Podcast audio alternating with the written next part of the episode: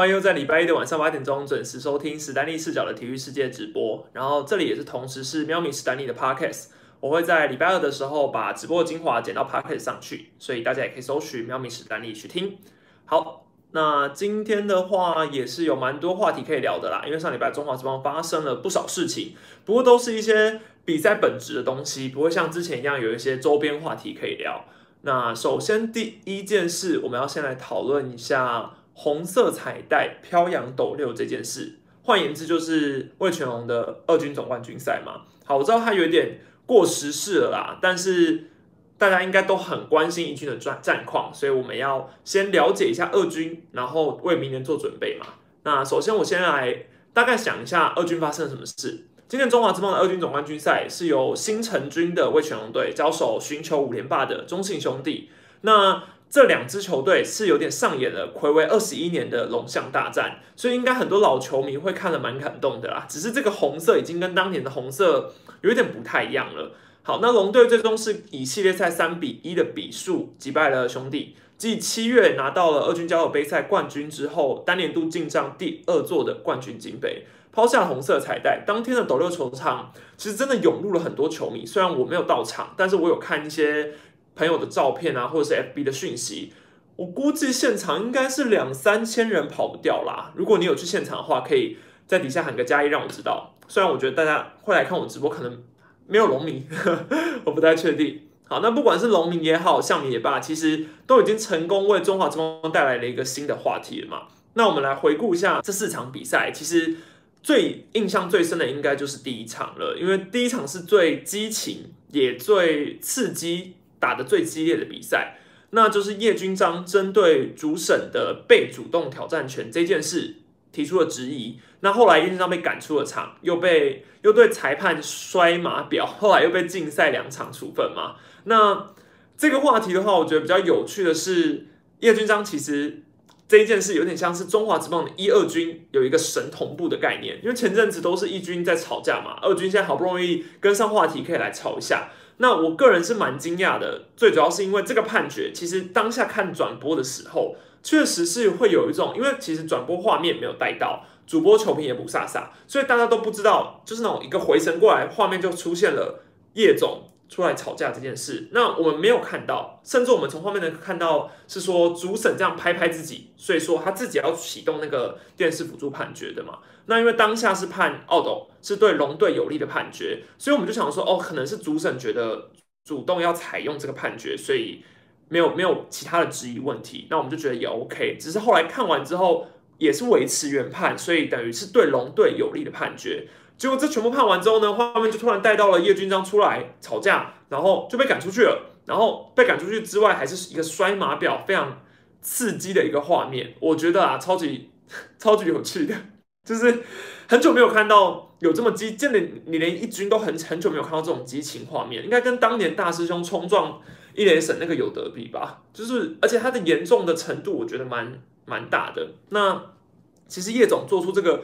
话题之后，我自己也有猜了很多，我觉得可能是呃有点拐气啊，拐气的成分也有啊，那话题的程度也有。只是我比较疑惑的，确实是魏全龙不是吃亏的那一方，但叶叶总却发了这么大的脾气，自己是觉得蛮神奇的。那后来我有看了叶总后来的报道嘛，其实后来叶总的报道都有讲说，他在意的点不并不是说这个判决对他有没有利，反而如果最后最后改判了的话。叶总反而会觉得，哦，那这个挑战他可以接受，他不能接受的是前面两次裁判都判错了。那后来应该说前面两次裁判都是判对的，兄弟都有提出挑战。那兄弟两次提出挑战都没有成功，那第三次他们又有出来质疑的时候，你们怎么还接受呢？既然他前面都没成功了，所以我觉得叶军章总教练在意的点让我蛮纳闷的，也蛮匪夷所思的，就觉得哦，好哦，原来他是在意这件事啊。那你也不值得这么生气吧？这只是蛮奇怪，所以我个人觉得这有一种，你说炒作的意味有吗？我觉得有一点啦，刚好也帮二军的关注度提升很多了嘛，后面才有这么多球迷。那还有一个那个时候炒很多的一个是，就是在讲说林威柱总教练到底有没有出来这件事。好，我看了后续的报道，还有一些朋友的留言有在现场的，基本上林威柱总教练有出来这件事应该是确定的啦。只是只有现场看得到，然后转播后面都没有看到，所以一时之间有很多人在猜嘛。那基本上祝总有出来的话，就表示这件事是成立的，因为如果说魏全龙生气的话，是因为祝总出来，不过因为叶总呃生气的理由太奇怪了一点，所以。我自己蛮纳闷，所以后来变成变成这个话题的走向就有点歪掉了，就大家也没有去这么在意说这个被主动挑战这件事了啦，对，让自己就觉得蛮神奇的。好，那这四场的系列赛，其实我大概简述一下，我觉得第一场就是一个兄弟开外挂的情形。如果大家有去看二军总冠军赛的话，其实。我觉得大家每一场的 highlight 都可以去关注一下，二军真的有蛮多潜力的选手是值得注意的。像第一场，你说其实就是一个兄弟开外挂的局面，兄弟投手是廖以忠、郑家燕、陈柏豪、蔡吉哲，然后打者有陈子豪又王胜伟，呃，应该可以说是排出了一点五军阵容了吧？那最后赢球其实也不是太意外，而且呃，魏雄的先发投手郭玉正虽然今年都在二军稳定先发，但他的你从球速也好，投球内容也好，确实没有什么三振能力。那两边先发投手爬站出来，就是气势是不一样的。所以兄弟可以说是开外挂拿了这一胜啦。那我觉得第一场兄弟赢是不是太意外？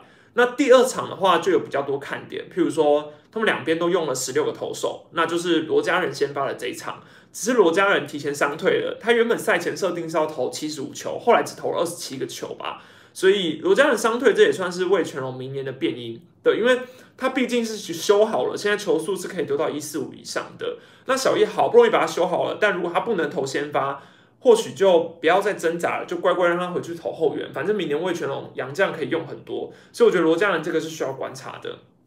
那这场两边用了十六个投手，另外一个看点就是陈虎嘛，陈虎是防御力无限大。这场比赛，呃，应该说。总冠军赛让陈虎出来是很正常的，只是陈虎今年的状况确实就是还在迷航。那我想兄弟恐怕也不用再太期待，你就是今年可能甚至秋训、春训再打掉重练，一切从头开始。那我不是我不清楚陈虎到底实际的状况是怎么样，所以我觉得大家也不用呃乱猜啦，就是大家也不用去想说他是不是态度啊什么什么之类的。其实我觉得这些东西都。很难说，因为我也不知道实际上发生什么事。如果有机会的话，我也蛮想去访问看陈虎的，看看之后有没有这个机会。我也想了解一下到底是发生什么状况。好，然后我觉得第二场比赛有一个小关注的点是，我看到魏全龙的打线其实蛮完整的。他们一他们先发九人其实没有在轮替，那我觉得以他们明年上一军来说，他们的打线已经可以找到他们能上一军的打线了，所以我倒是觉得魏全龙这边不太需要担心。那第三场的话就是徐若曦先发嘛，徐若曦先发太重要了，因为他是火球一直连标嘛，有看到一一五零以上非常多啦。那这场比赛两边又各十又各一个一个十个一个九个，所以两边加起来十九个投手。如果这在一军的话，这比赛真的有够难看的。我没记错的话，好像从下午你看一点开打，打到五六点吧，都还在打。哇，真的是很难看的比赛。然后林正呃林望卫林望卫的表现也让我蛮惊讶的，因为他毕竟是魏全龙的队长嘛。其实过去大家都讽刺他说他就是一个穷人版钓虾。对，那其实我觉得他去魏全龙之后蛮有他的位置的，而且他现在中外也应该还有机会。只是你就得看后面有一些其他因素。那我讲一下徐若曦徐若曦这个选手好了，虽然说他现在很抢眼，可是我觉得大家可以把他跟古林瑞阳的例子拿来比较看看。古林也是类似于徐若曦这样受过大伤，开刀动刀完之后回来找回他应有的球速，甚至球速更快。但是他们都是一样是需要很好好被保护的投手。那其实狮队对古林已经是保护有加了。那我相信龙队一定也把徐若曦当成宝贝。但是我觉得这两个人都太年轻，他们年轻投手都有一个也不能说算是通病，但我觉得如果你作为先发投手的话，配速这个问题真的很重要。如果你说你每一个打者你都想要一百五、一百五、一百五的去解决，那你投不长，你甚至有可能会因为用力过猛而受伤，这都是风险。所以我觉得徐若曦从总冠军赛当然是一平啦，但是你看明年如果他还是这样投的话，我觉得风险是存在的，蛮危险的。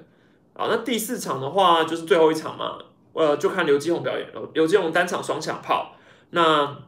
我自己觉得刘基宏在这个系列赛有打出他应有的状元价值是很重要的。不管说二军用的是什么球，还有二军的打击成绩怎么好，呃，刘基宏这个人本身他是状元，他有他要承担的压力，而且他高中生毕业，但他能够在大张力的比赛中去展现自己，就证明了他抗压性其实不差。那明年上一军也是可以期待的。然后还有另外一个位权，我觉得很值得提的是弃打从头的刘家凯。哦，刘家凯这个投手，其实我在去年东盟的时候就有注意到他了。我记得我去年东盟看到他的时候，他的防率还是十以上吧。结果今年的二军例行赛，刘家凯。真的是焕然一新，整个人的成绩也好，投球的自信也好，球速也好，就像是一个被改造过的人一样。而且他是气打从头，他也是属于棒球奇才，所以就是嗯，练没多久就能够在二军投出这样。虽然只是二军，但我觉得那个表现已经可以让他在明年一军是有信心的。那我觉得魏全龙的话，我会想要帮他下一个总结啦。以他们明年一军来说，有两个最大最大的问题，第一个就是。二军打弹力球，所以魏全龙现在的打击成绩全部都是建立在弹力球身上，也就是零点五七四的身上。那明年我不知道一军跟二军的用球到底会不会统一，不过他们上一军之后是零点五五零的话，魏全龙这条打线呃一定会打一个很大的折扣。所以所有这些人。还有绝大多数都是新秀哦，他们等于他们以为他们在二军打得非常好，可是他们上一军换了一个球之后，成绩会瞬间掉下去。那这个隐忧是非常非常大的，所以打击就是我也不看好他们能够像今年二军这样发挥的这么疯。而且我觉得一军的强度确实不是一个很可以随便就站上去的。所以当然魏全龙现在拿总冠军是好事，只是对于明年他们一军，我觉得真的就是像我之前说的，不要垫底。就很好了。好，那另外一个我觉得最大的问题是他们先发轮值，他们洋将可以用四，呃，可以用的比别人多一个，所以他们可以用四个，可是只能用三个羊头，一个一定要是羊炮，所以三羊头加上王维忠，好，那剩下一个人就是徐若曦、罗家人、郭玉正，呃，他们来分担掉嘛。那如果你说王维忠，能够在一军投出成绩，应该是可以预期的。只是三阳重、三阳将，然后也都要找的很好，所以他们前面四个投手其实只要找好就没问题了。那最大的稳稳定度就会差在第五号的土头嘛。你要每次都用牛棚车轮战嘛，也蛮奇怪的。那就看罗家人跟徐若曦谁能够养起来。坦白来说，如果魏全龙能够找到徐若曦，徐若曦他能够是健康的，在第五号先发，王维忠再加三羊头。说真的，这先发轮轮值。我觉得可以比一军的轮值还要好嘞！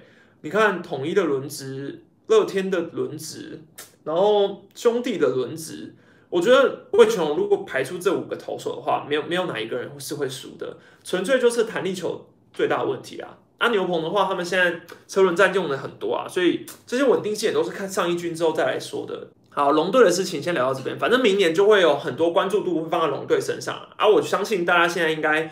都还不是龙迷，所以我就不多聊了。下一个话题，我们来聊聊统一师跟兄弟九月三十号的比赛。这一件事的话，哇，我我只是想聊，主要是要 focus 在陈崇宇“高姆恭维”这句话啦。因为我自己后来有去找崇宇聊天，然后我觉得很有趣，所以我想分享分享给大家。这件事就是九局下半九月三十号的比赛。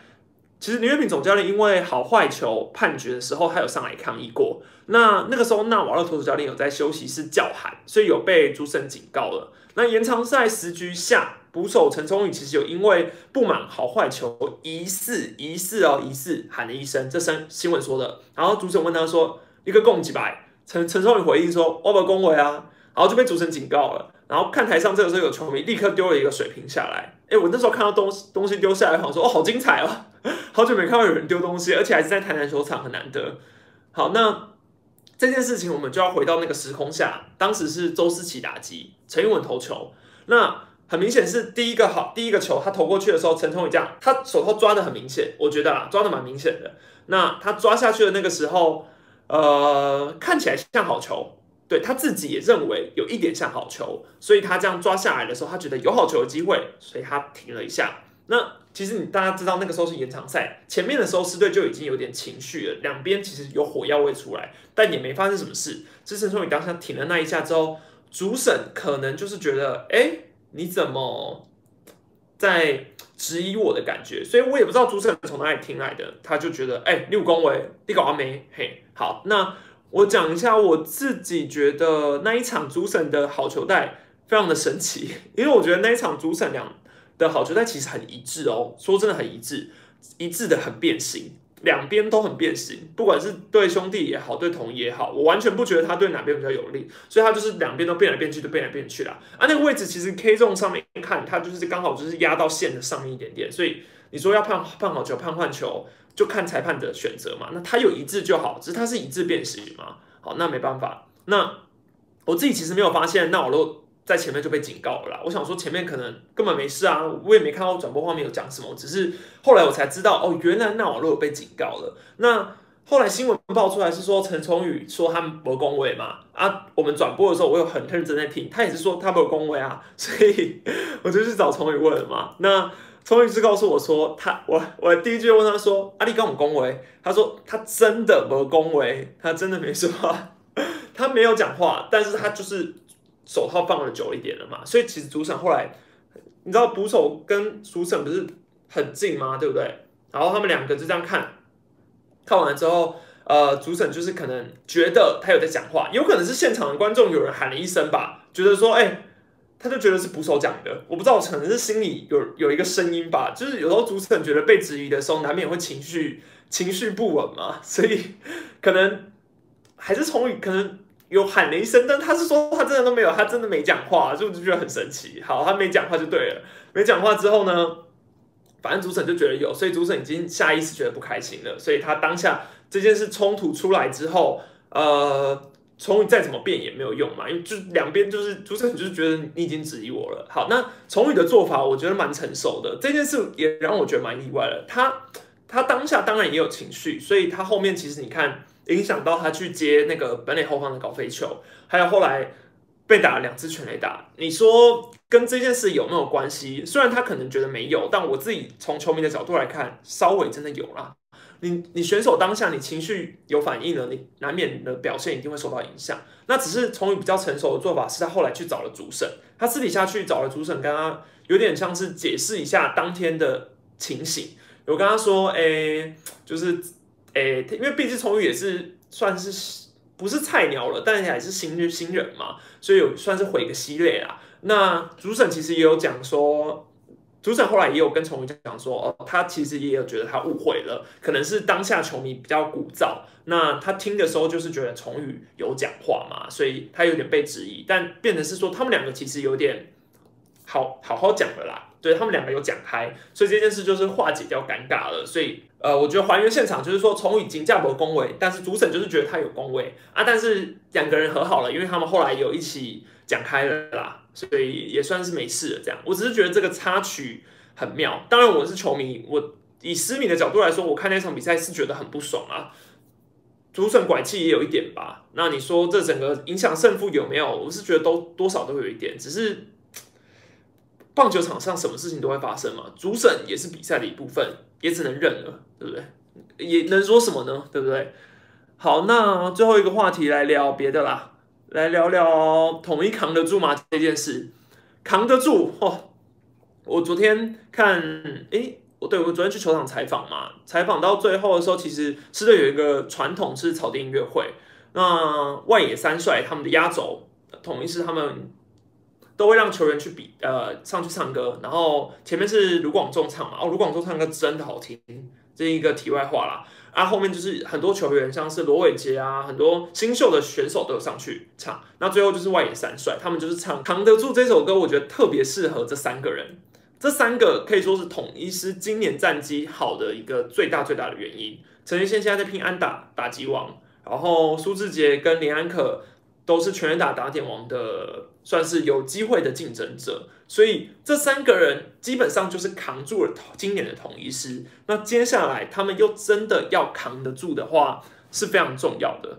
因为外三帅只要正常，这三个人的火力没有问题。那他们的后段棒次可能需要一些右乐啊、祖杰啊、唐照啊、重挺啊这些，只要有发挥出来都还没问题。那最大的问题就是羊头嘛，羊头不稳。然后我们牛棚时好时坏啦，但严格来说，牛棚也是一个不错的球队。以今年同一支牛棚来表现来说，我觉得已经比往年还要好了。那最大的呃小问题，确实就是他们如果要扛的话，林安可现在突破低潮了，是扛的非常重要的一个核心人物。他现在已经是突破了狮队呃接近狮队队史的全垒打记录了嘛，跟布雷只差了一红。对，那林安可突破低潮非常重要。那富邦的话，你说它的现况刚好跟统一有点反过来，富邦现况就是火力平弱，呃，火力平弱之外，他们的羊头非常凶猛。所以跟统一是成相反的，那他们的牛棚也是时好时坏。只不过终结者来说的话，我自己是觉得狮队的终结者比富邦还要稳定一些。对我也不想太舒服，但就是稳定一些啦。好，那你看，呃，两可突破低潮这件事很重要。那我分析一个原因是，我觉得下礼拜的天王山二连战，他们两个这场这两场比赛，统一跟富邦一定要有一支球队是。突破二连胜的话，比较有下半季直接拿冠军的机会嘛？那如果你讲统一，他们要要派出的一定是泰迪跟蒙威尔，这个应该不用看，不用猜，以轮值来说就是这样。那也你也不可能想说他们要把布雷克调去前面，所以泰迪蒙维尔是可以预期的。所以富邦很好猜嘛，他们已经很好锁定。那统一就有点难喽。富邦会派出来的，如果照轮值来说是索沙。跟陈世鹏，但他们还有另外一个可能，就是让上礼拜五先发完的罗莉休息日，呃，六日一二，然后礼拜三罗莉上，所以就是索罗套餐，对，大家都讲索罗套餐。好，索沙加罗莉这个组合，我记得之前三连战的时候，统一每一次的三连战都是败在这两个人，这两个人身上，所以明天就是泰迪对索沙。那我先讲泰迪跟索沙这这个 case 好了。泰迪以狮队的羊头来说，他是目前没有吞过败场的一只一个羊头，只不过数据其实没有那么好看。那他对战富邦的对战成绩也不准，因为就只有一场比赛嘛。你说这个有什么参考性？我觉得没有。好，那泰迪对富邦，富邦对他也没有到很熟悉，只是富邦一定会比较好锁定去研究。那泰迪展现出来的压制能力跟索沙比起来，当然是有很大的落差嘛。你说索沙，我现在看一下哈。索沙，我刚刚看数据，呃，以同一次来说，他只要保送三个人，就没有人打得到他。呃，外野三帅陈杰宪、林安可、苏志杰这三个人对战索沙的对战打率打击率都超过四成，全队整支球队就只有这三个人超过四成。啊，郭富林也有，郭富林是六成，但郭富林的样本数很少，才五个打数吧。所以你看苏志杰、陈杰宪。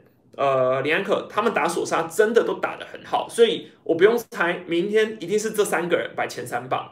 好，那全队有打索沙全垒打的，今年我说今年全队有打索沙全垒打的，也就这三个人，好，也是这三个人。所以索沙很明显，他永远要对遇到的危机就是这三个人。好，那后段棒次看起来是没有什么问题，所以呃，严格来说，你好不容易去解决了。这三个人之后，你可能偶尔闪一下，偶尔闪一下，或是偶尔闪一下，偶尔闪一下，就你就只有外野三帅会打索杀嘛，所以索杀投统一蛮得心应手的。当然，统一今年也有打爆索杀的案例，可是以索杀下半季换球之后，还有他的近况来说，呃，狮队很难拿到这一胜啊，很难，对，真的很难，不是没有机会，可是很难。但我觉得运彩可能会看好富邦，所以统一应该有机会。好，然后，呃，我讲后面那个的话，蒙威尔对陈世鹏，或者是蒙威尔对罗莉嘛。蒙威尔这个投手非常妙哦。呃，我刚刚有看到 P T 上面有一个版友整理一个数据，是在讲 B A P I P 这个数值。B A P I P 就是呃这个投手他的球被打进场内形成安打的几率。我看到蒙威尔是大概零点二六多，反正是低于联盟平均的水准。也就是说，蒙威尔。他现在是处于运气高档的状况，对他的运气现在是在高档的哦，因为他等于说他被打的球全部都是很容易被接杀，很容易被守备帮忙啊，所以他现在等于是还没有还债，他是有点欠债的状况，那他的成绩就已经不理想了哦。好，那蒙维尔没有三振能力。蒙维尔的三振能力，之前我有看洪总有一次，他其实对富邦投的投的那一场比赛，后面不是被打爆嘛？洪总那时候有说，其实他们有观察过，他们觉得蒙维尔是一个比较偏向没有三振能力的，那他可能就是以滚地球投手嘛。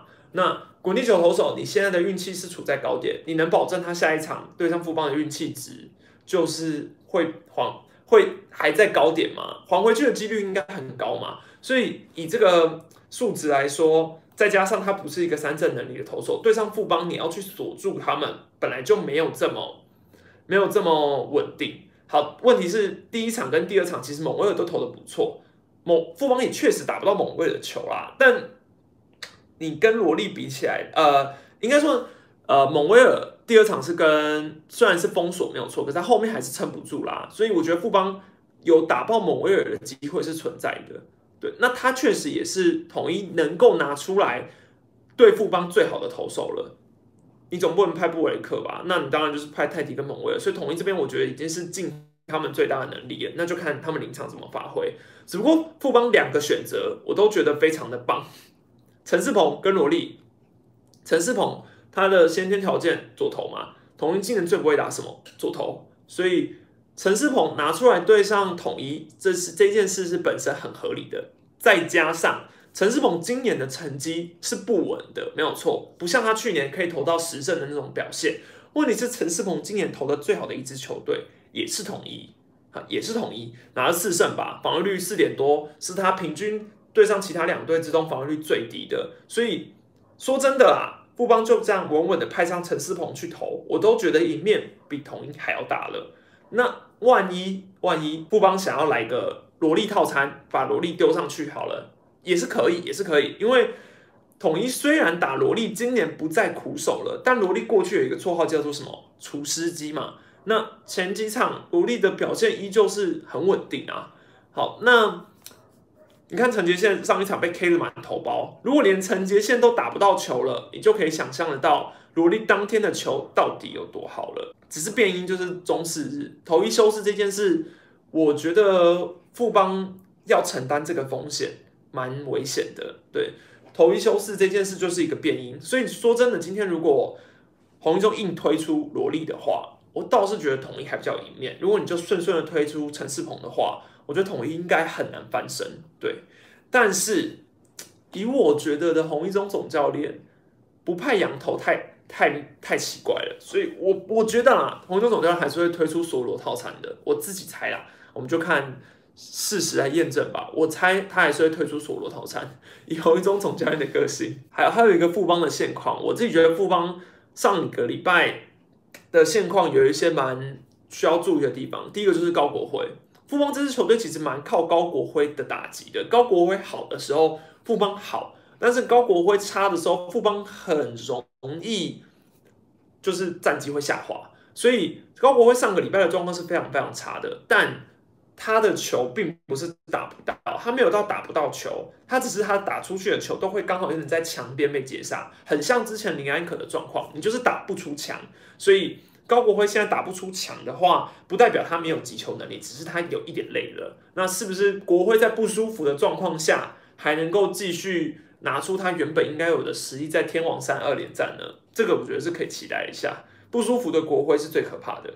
那或另外一个的话，就是申浩伟的低潮嘛。那至于大家在讨论申浩伟之前啊，我是其实真的蛮想要了解一下富邦球迷到底有没有觉得，除了申浩伟之外，你们还有其他选择吗？因为其实你像。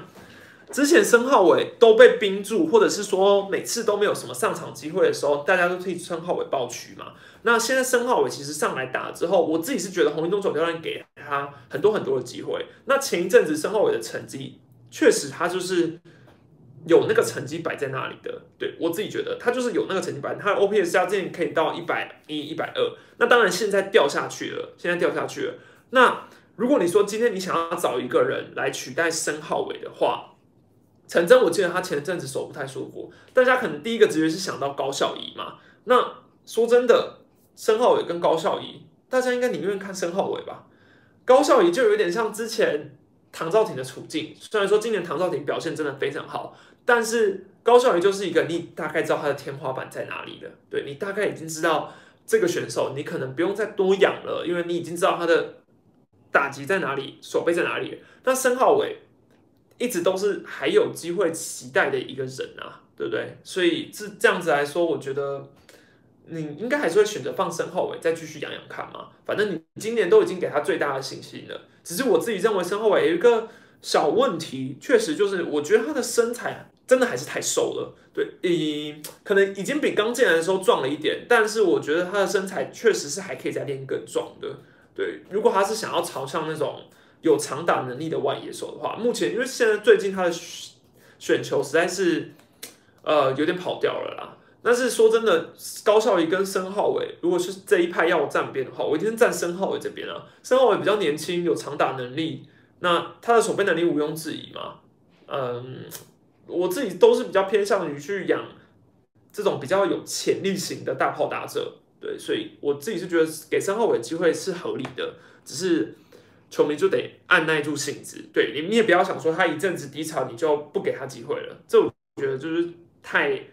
只看眼前了。好，那最重要的就是这两队现在就是没有胜差嘛，他们现在是并列第一名，所以明天跟后天就是天王三二连战，我们就期待一下吧。他们其实呃下半季也只剩四场直接对战的比赛了啦，所以我觉得明后明天这两场这两支球队应该都会死也要拿下这场比赛吧，非常重要的关头啊。那我们就看会怎么排。狮队应该就是会把三帅排上去，郭富林、陈庸基能排排，然后看状况吧，看临场的发挥。这礼拜三个话题大概到这边啊，我们来进入一下 Parkes 的观众评分时间。这礼拜 Parkes 收到三个问题，好，三个问题。第一个问题是觉得喵喵很可爱，领队领队用心程度的排名是不是爪大于圆大于帮大大大大大大于喵啊？然后该队球迷不喜欢自家领队的声音也是喵等于爪加帮加圆啊。然后我一直在忘忘记来这里屏幕，心里有点拍 C。好，呃，觉得喵喵很可爱。我自己是觉得领队用心的程度哦，说真的，领队有做什么事，我们是单方面看不出来啦。但我确实觉得兄弟领队曝光度很高，富邦领队曝光度也不低。那桃园领队曝光度曝光度也很好。那统一领队呢？大概只有在一些比较公关型的活动会出现，比较少针对比赛本质的内容发言，或者是做出一些比较特殊的事情。对，但是我觉得狮队领队是人很好，但人很好跟用心是两回事。好，那不喜欢自家领队的声音哦。呃，统一应该九十趴的球迷看起来都不太喜欢自家领队吧？我觉得啊，对。那其他球队的话，我自己看，你看兄弟跟富邦，他们的球迷应该没什么好嫌的吧？这是一支这么乐于砸钱的球队耶。如果我是富邦跟兄弟的球迷，我还真的没什么好嫌的啊。桃园的话，现在老板已经换人了嘛，所以也一样是富爸爸，只是我觉得领队。就是不能像以前那样了，对。现在应该我自己心中的排名，不喜欢自家领队的声音，应该是喵最大啦，再来就是桃园，好啊，再来是兄弟等于福邦这样。好，下一个问题，我爱刘五六刘刘富豪的球迷，请问怎么看统一目前的三个洋将？怎么觉得好像只有堪用的感觉？事实啊，就是堪用。如果今天统一早早想要在今年的时候就拼一座冠军。应该不会就只找到这三个吧？虽然说你从资历来看也算是很用心的啦，但是你看兄弟的雷艾斯啊，然后米兰达啊这种，这种你你你季前你就已经知道他能够堪用在从头到尾的，可以贡献这么久的，合理堪用确实是比什么都没有好。但是到现在这个争冠期间，堪用真的不够啦，对，真的不够。说真的，就算罗里奇没有受伤，你把罗里奇留下来，我都不觉得他带进季后赛可以跟其他人拼诶。罗里奇年纪，还有罗里奇也不是一个三振能力的投手。如果说今天统一师是真的希望呃拼一座冠军的话，罗里奇该不该留？我自己都不觉得是该留的了。他只是他他大概就是一个三号羊头的水准，可能是在八三一大线的时候会被换掉的那种。对，那。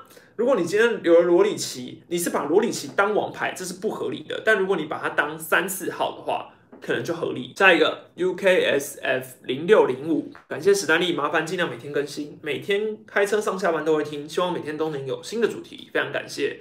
好，目前 Podcast 就是一周两更，如果未来再更有空一点，就会多一点更新。但是因为我 Podcast 两更，YouTube 也两更，所以你基本上呃一个礼拜会看到我四次。哎，不对，是五次。你可以不要看到五次，因为 YouTube 三更还有直播，所以你会常常看到我啦，不用担心。你可以每天重复看、重复听。哦，我现在还有球星故事单元了，大家可以去支持一下哈。好，现在开放直播观众提问，大家可以开始刷留言了。有什么问题想问的？呃，怎么看统一打爆雷艾斯哦？好，我觉得这件事很妙。雷艾斯说真的啦，我问过很多同业球员、教练，大家都说雷艾斯是今年今年四支球队里面找的最好的羊头，而且是很多球员都这样说。我不觉得是舒服，因为他们自己就是球员自己也都这样舒服自己的良将了。但只是因为那一天。我觉得有两个最大的变因，他讲说他看不到暗号嘛，这个是他的讲法。但我觉得有一个很小重要的因因素，就是台南球场。台南球场跟其他球场比起来，就是比较不同的球场。我的观察啦，新庄棒球场跟洲际棒球场是比较接近的，他们的球场设备，比如说你说草皮滚动或是什么设施，是真的是比较接近的。但是台南球场呢，就是可以说是中职四支球队的球场之中最不安定的球场，不是不好，只是比较有不确定因素。投手球也是，那场地的话，你要内野手要去抓弹跳啊，什么什么之类的，都是比较特别的。呃，我听过很多像呃桃园的杨将曼恩有讲过，之前王一正也有讲过投手球的部分。然后雷艾斯的话，他是没讲啦，但我自己是觉得。那个投手球其实蛮会影响变化球的，有一些捕手也有提过说，呃，投手通常在站在台南球场的投手球的时候，他们投出去的变化球的那个轨迹或者是压制幅度是跟平常有落差的，所以这是一个很大很大的变因。只是说雷安斯当天报的那个表现实在是太不寻常了，从他的控球可以看得出来，他感觉就是很不习惯嘛，那应该会有很多原因可以影响，要么就是他真的有伤，因为你看他现在还是不舒服，所以。以他的资历跟他的球威，很多人都觉得，要不是今年没有小联盟，他绝对不可能在这，他一定是要升上大联盟的人了。所以他既然会来台湾，有他的理由嘛，对不对？所以我觉得统一打爆他，我不会觉得下一次遇到还能打爆。但是如果雷艾斯继续是这样的状况的话，搞不好他根本就不会被带进季后赛，也有可能。你觉得王威成跟陈杰宪抢安打王有什么想法吗？没什么想法，我就觉得这两个人。很妙，这说实说真的是一个很好的话题。这两个人基本上近年来每一次都是他们两个在打抢安打王，然后每一年陈杰宪到季末的时候都会有同同样的状况，就是为了要抢安打王跟打击王，会越来越在意，越来越在意，越来越在意，然后他的在意都写在脸上。对，但是我觉得这是一个很好的话题啊，良性竞争嘛。然后中华之邦就是少话题，所以安打王这种很正向的竞争话题应该要被放大。史丹利觉得郭富林回到跟以前。一样强，这样富邦先发轮值会是五队最好的吗？首先你要你要先定义一下你的以前是什么时候？是他十二强的时候吗？是他去日本之后在二军的表现的时候吗？还是什么时候？对不对？如果还有像十二强那样的压制力，当然是完美啦。但是富邦现在，我我个人是蛮喜欢江国豪的，他的投球节奏真的是让我觉得很舒服。只是郭俊麟如果能够投先发，当然没问题啊，那就很稳。只是受伤后的修养，往往都是最最最最重要的。呃，为什么高国辉越不舒服越强？这个就真的要问国辉了。但我觉得国辉本来就是那种已经证明过自己的打者了，他身体素质这么好，基本上这个弹力球不会是他不能出墙的原因啊。所以，呃，他是他的他已经学会去跟伤势共存了。所以我自己是觉得他的不舒服只是打预防针。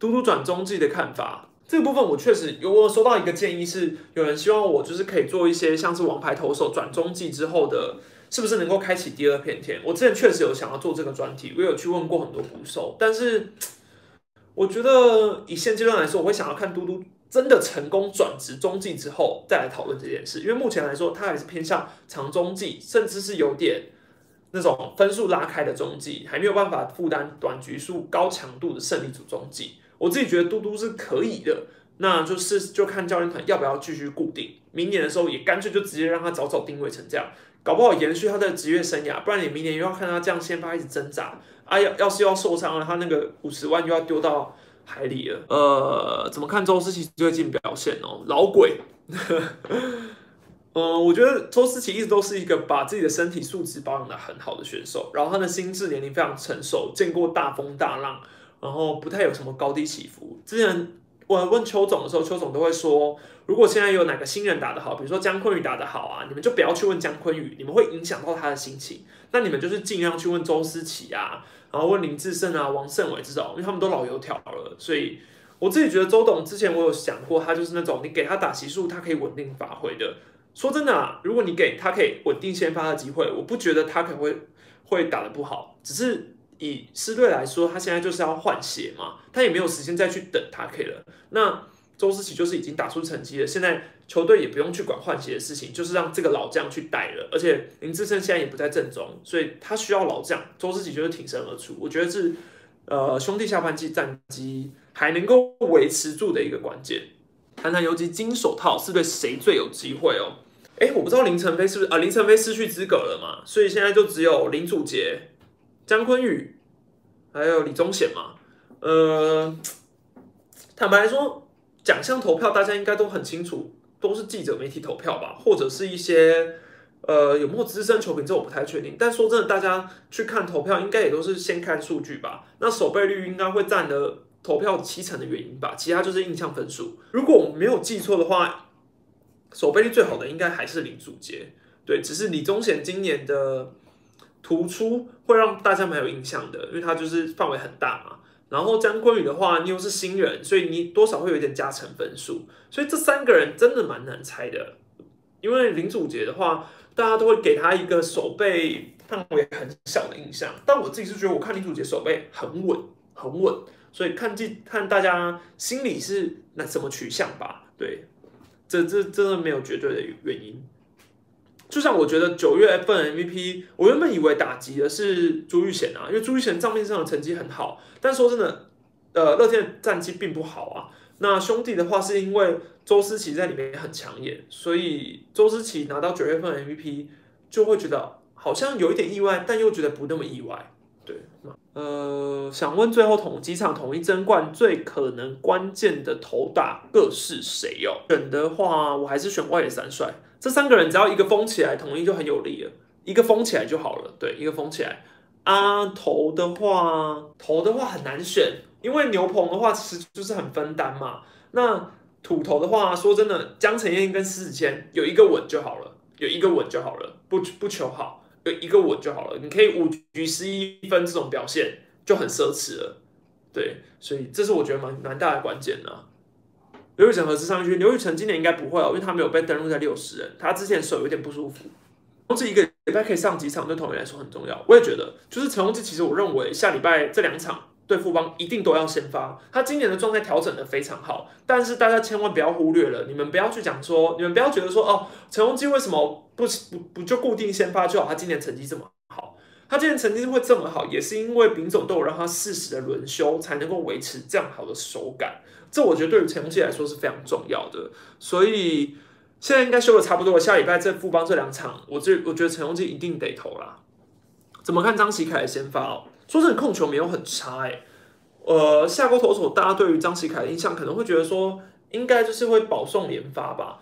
但是我觉得他的姿势修的还不错，然后临场发挥的话，我倒是觉得狮队的运气比较好。不然你看他前三局其实也只掉两分，只是后来慢慢的失投球的比较多。那赛前其实就设定是应该六十球左右就换吧。我就是觉得他的表现可以及格了啦，可以及格了。只是数据上是不好啦，因为运气有点差。朋友有机会开合合又开箱吗？哦，这个很难说哦。这个我现在觉得，我我暂时觉得不会。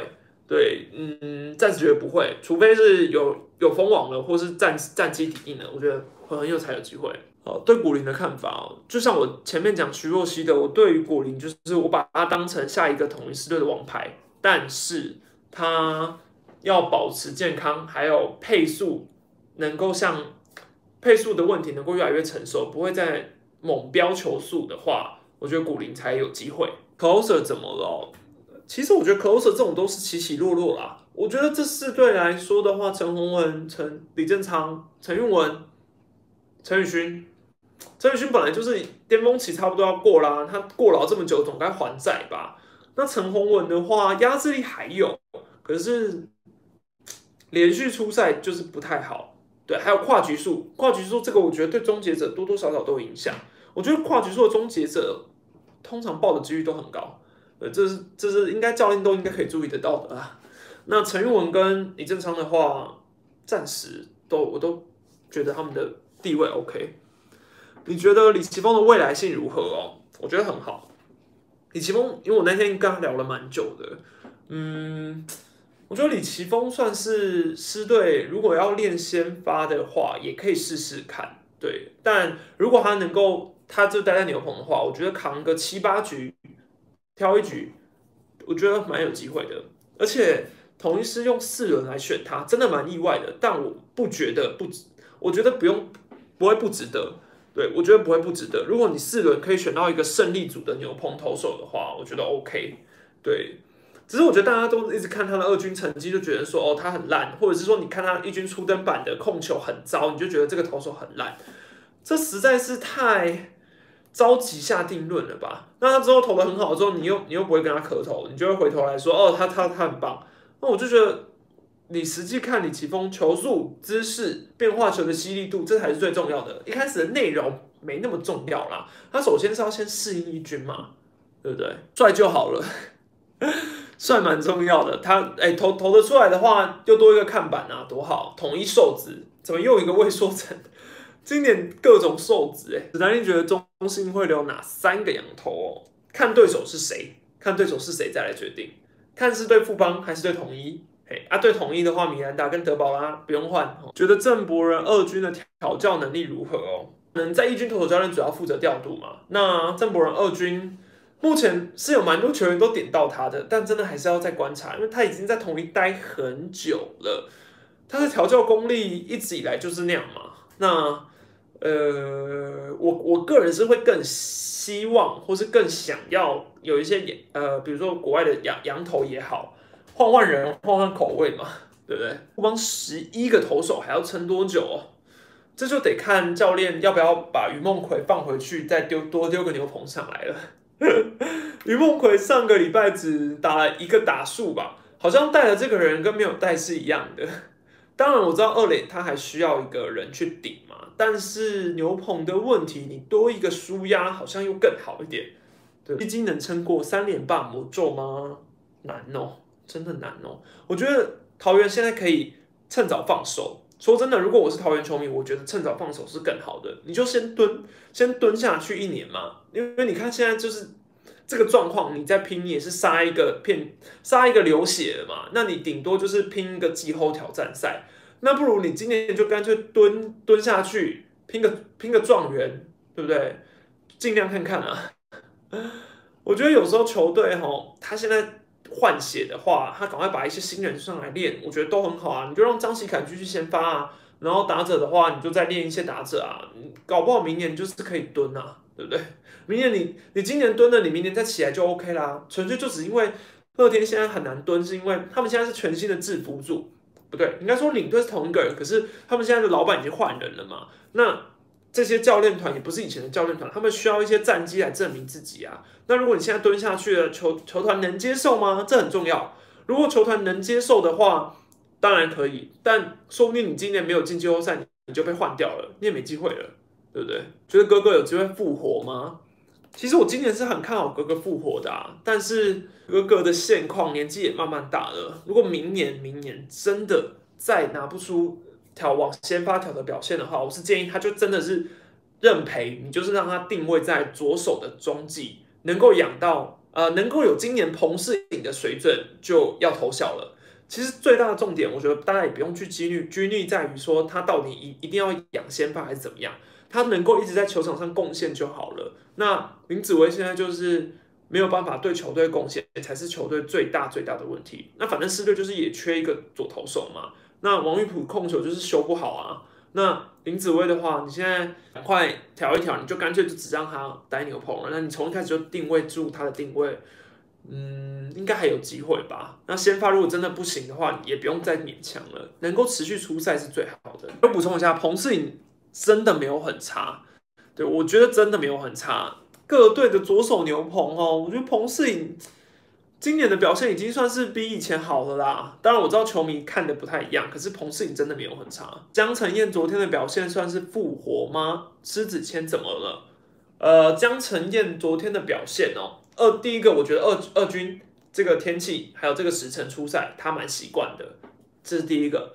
那临场的表现，你说复活吗？没有啊，我觉得就是他的日常。其实他第一、二局都很危险，要不是朱一璇贡献双杀，第二局又抓到一个双杀，他能不能继续下庄都很都还很难说。我赛后其实我问我还问丙总说，哎，怎么没有考虑让江晨先投第六局、第七局？然后他开玩笑的回我说，搞不好再投下去就要被逆转了，对不对？有前一天布雷克的前车之鉴，你应该不会想要让江晨燕再赌下去吧？所以你说复活吗？我觉得江晨燕本来就是一个比较有起伏的投手。那昨天就是他一样有起伏，可是队友手背帮忙，所以他的呃成绩是好看的，但不代表他下一次就能继续复活。对，这是我不看好的点。那狮子谦怎么了？狮子谦本来就也是属于这种大起大落的投手，对，大起大落的投手，我真的也不知道该说什么。但是，但我觉得应该会有一些小，应该还是有一些状况去困扰着他，只是我目前不清楚他实在是呃，因为狮子谦就不是一个。能够他能够吃很多，他能够吃橘树。其实以秃头来说，他今年吃橘树的贡献已经很好了。但是三振能力就是不好嘛。那在中华之邦，你靠滚地球生存，就你就看看明年弹性系数再掉再调低之后，他能不能再复活一次好了，对不对？那你说他像之前新人王的表现，能不能不能够复制哦？那真的很难诶，那新人王那个时候的 WHIP 真的很高，所以我觉得他有一年的巅峰年，新人年级巅峰年这件事，我不希望成真啦。对，我不希望啊。感谢大家收听，然后记得如果你想要任何问我问题的话，你可以到喵米史丹利的 Apple Podcast 去帮我五星吹捧，然后留言，每个礼拜的直播我都会回答你的问题。好，下次见，拜拜。